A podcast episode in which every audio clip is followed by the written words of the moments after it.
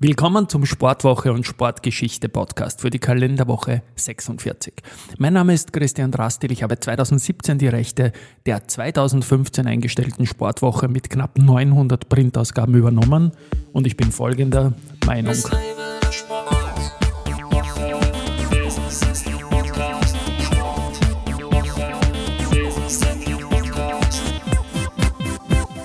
Ja, und diese dritte Folge für das neue Spielfeld ist präsentiert von Foreus.at. Deren Spielfeld wiederum die Challenges aus dem Cyberbereich, dem Deep und Darknet sind. Einen Podcast mit Foreus-Chef Stefan Embacher verlinke ich in den Shownotes. Los geht's mit Fußball und die nicht bei der WM im Katar äh, dabei sein. Die Österreicher haben zwei Testspiele gehabt. Ähm, das 2 zu 0 gegen Italien mit Toren von Schlager und Alaba am Sonntag war freilich ein Highlight. Äh, Andorra haben wir geschossen gegen Andorra, also ein Tor. Das 1 zu 0 war eher bescheiden, aber unterschiedliche Spiele, unterschiedliche Zugänge. Und dazu noch eine kleine Anekdote. Ja, das Tor ja, gegen Andorra ist relativ spät gefallen durch den Anautovic. Und der Kollege Anautovic, und jetzt die Anekdote, hat im Vorfeld vom Italien-Match auch gemeint auf dem ORF-Teletext, äh, ja, also man müsse gewarnt sein vor Italien. Ich meine, das war jetzt nicht so eine tolle Erkenntnis, eine der besten Mannschaften überhaupt der Welt. Gestern nicht so stark am Sonntag, aber, aber trotzdem, und das erinnert mich an die, an die Geschichte mit Salzburg, Red Bull Salzburg gegen Karlsdorf im Vorjahr im Cup, als der ORF auch im Teletext geschrieben hat, Salzburg gegen Karlsdorf Favorit. Das ist dann 8 zu 0 ausgegangen. Und das Witzige war, dass der Trainer von Karlsdorf dann am nächsten Tag zurückgetreten ist. Aber nur eine kleine Anekdote. Nun zur Fußball-Weltmeisterschaft, die auch am Sonntag begonnen hat. Nur ganz kurz, Österreich ist ja hier nicht dabei, aber man hat irgendwie den Eindruck, dass in Europa all diejenigen, die Fußball bis jetzt schon nicht möchten oder denen es egal war, jetzt einen tiefen Grund haben, das zu hassen. Das kommt aus Europa, soll so sein. Ich habe jetzt etliche Podcasts abbestellt, weil auch wenn Hinweis kommt, man kann ja vorspulen, na, kann man nicht, wenn man laufen geht, dann muss man den Podcast halt generell einmal abbestellen. Es ist Fußball-WM, das Eröffnungsspiel Katar gegen äh, Ecuador, das nach einem 1 zu 0 gerochen hätte, gemäß Schiebungsgerüchten ist dann 0 zu 2. Also Ecuador hat gegen den Gastgeber gewonnen durch zwei Tore von Valencia, der natürlich jetzt auch in der Torschützenliste führt. Ohne den VAR hätte er drei Tore geschossen und das war auch irgendwie das Schöne bei Italien gegen Österreich, dass bei diesem Testspiel einfach kein VAR dabei war. Das hat wirklich mal gut getan. Dazu auch noch ein Hinweis in eigener Sache. Admiral Sportwetten ist unser börsesocial.com Partner äh, im Sportwettenbereich heuer. Und die haben jetzt äh, lässige Live-Banner auf der Homepage von börsesocial.com, die wirklich inspirierend sind, so wie zum Beispiel Torschützenwetten oder, oder Halbzeitwetten, alles Mögliche. Und die Frage ist ja unter anderem auch, wer Torschützenkönig werden wird.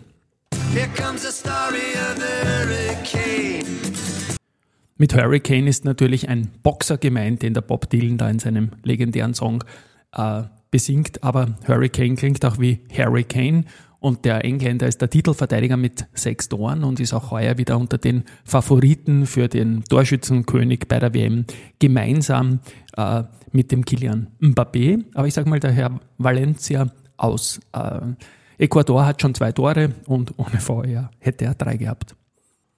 Österreich hält übrigens einen Allzeitrekord, äh, was WMs betrifft. 7 zu 5 haben wir gegen die Schweiz gewonnen 1954 und das ist noch immer das torreichste Spiel, was es je gegeben hat. Noch weitere Fußballmeldungen und zwar ist es so, dass tiefe Trauer da ist, was äh, den Verlust vom Gerhard Rodax, also der ehemalige österreichische Teamspieler, ist im Alter von 57 Jahren von uns gegangen.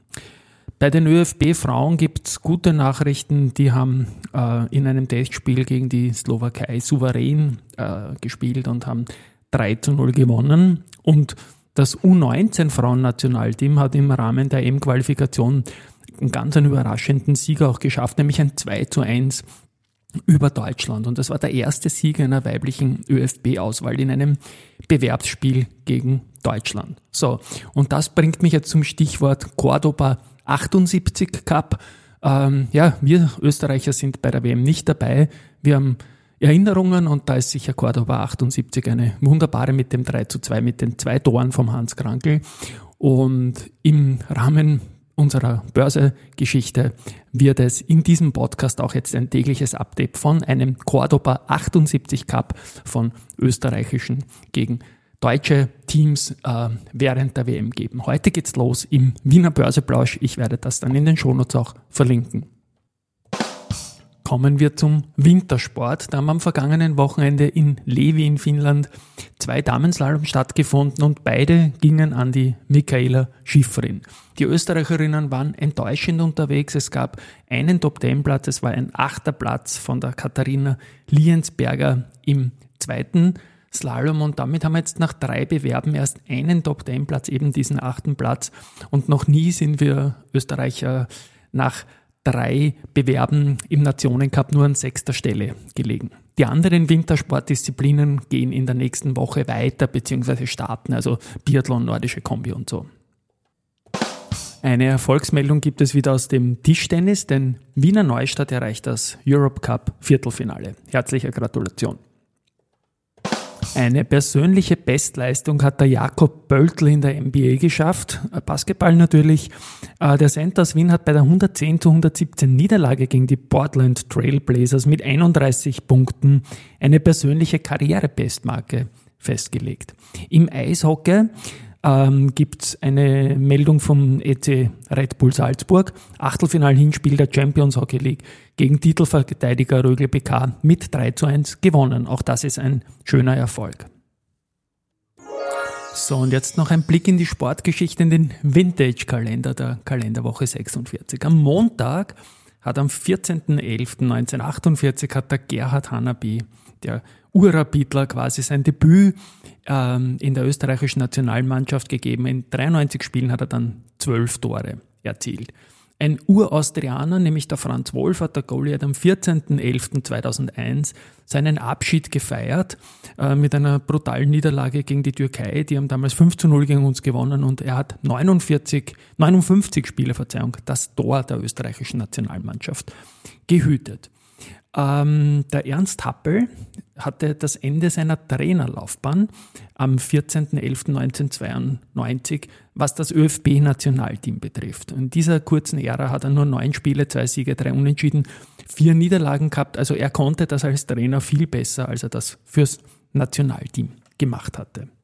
Ja, und beim Skifahren gab es vor einem Jahr am 14.11.2021 ein Sieg von Christian Hirschbühl und zwar im Parallelbewerb von Lech vor dem Dominik Raschner. Das war damals ein Doppelsieg, den wir jetzt auch gut brauchen könnten.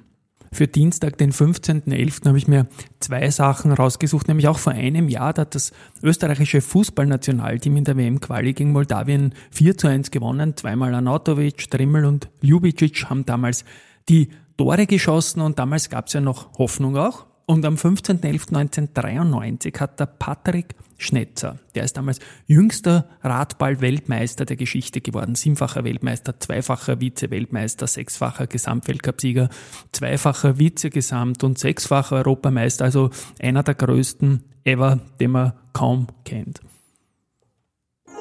Für den 17.11. habe ich vier Sachen ausgesucht, nämlich zweimal ein Teamdebüt. Heute also damals am Mittwoch, am 17.11. vor 40 Jahren. Und zwar haben ein gewisser Leo Leiner bei Österreich gegen Türkei, diesmal ist es 4 zu 0 für Österreich ausgegangen.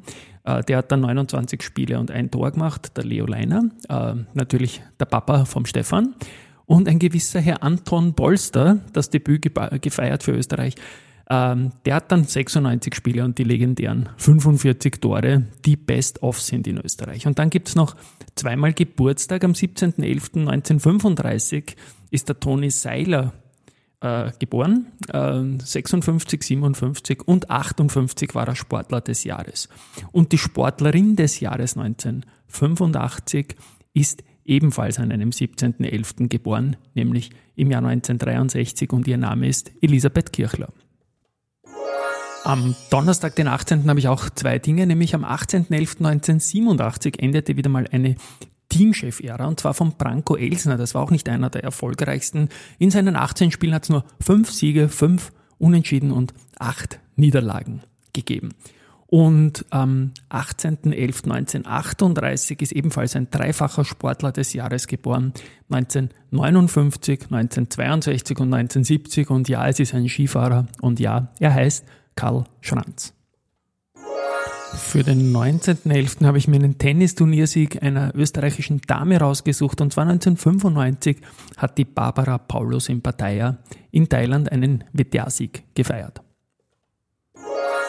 Ja, und finally Sonntag, da hat am 20.11.1955 äh, Geburtstag die Gerda Winkelbauer, Judo, sie war auch Sportlerin des Jahres, einmal keine Skifahrerin, sie war Sportlerin des Jahres im Jahr 1983 und Sonntag, also gestern vor 20 Jahren, hat die Teamkarriere des heutigen ähm, ÖFB-Managers Peter Schöttl geendet bei einem Österreich-Norwegen-Match, das 0 zu 1 ausgegangen ist. Der Peter Schöttl hat 63 Spiele gespielt und man kann ihm gratulieren zu seiner Leistung.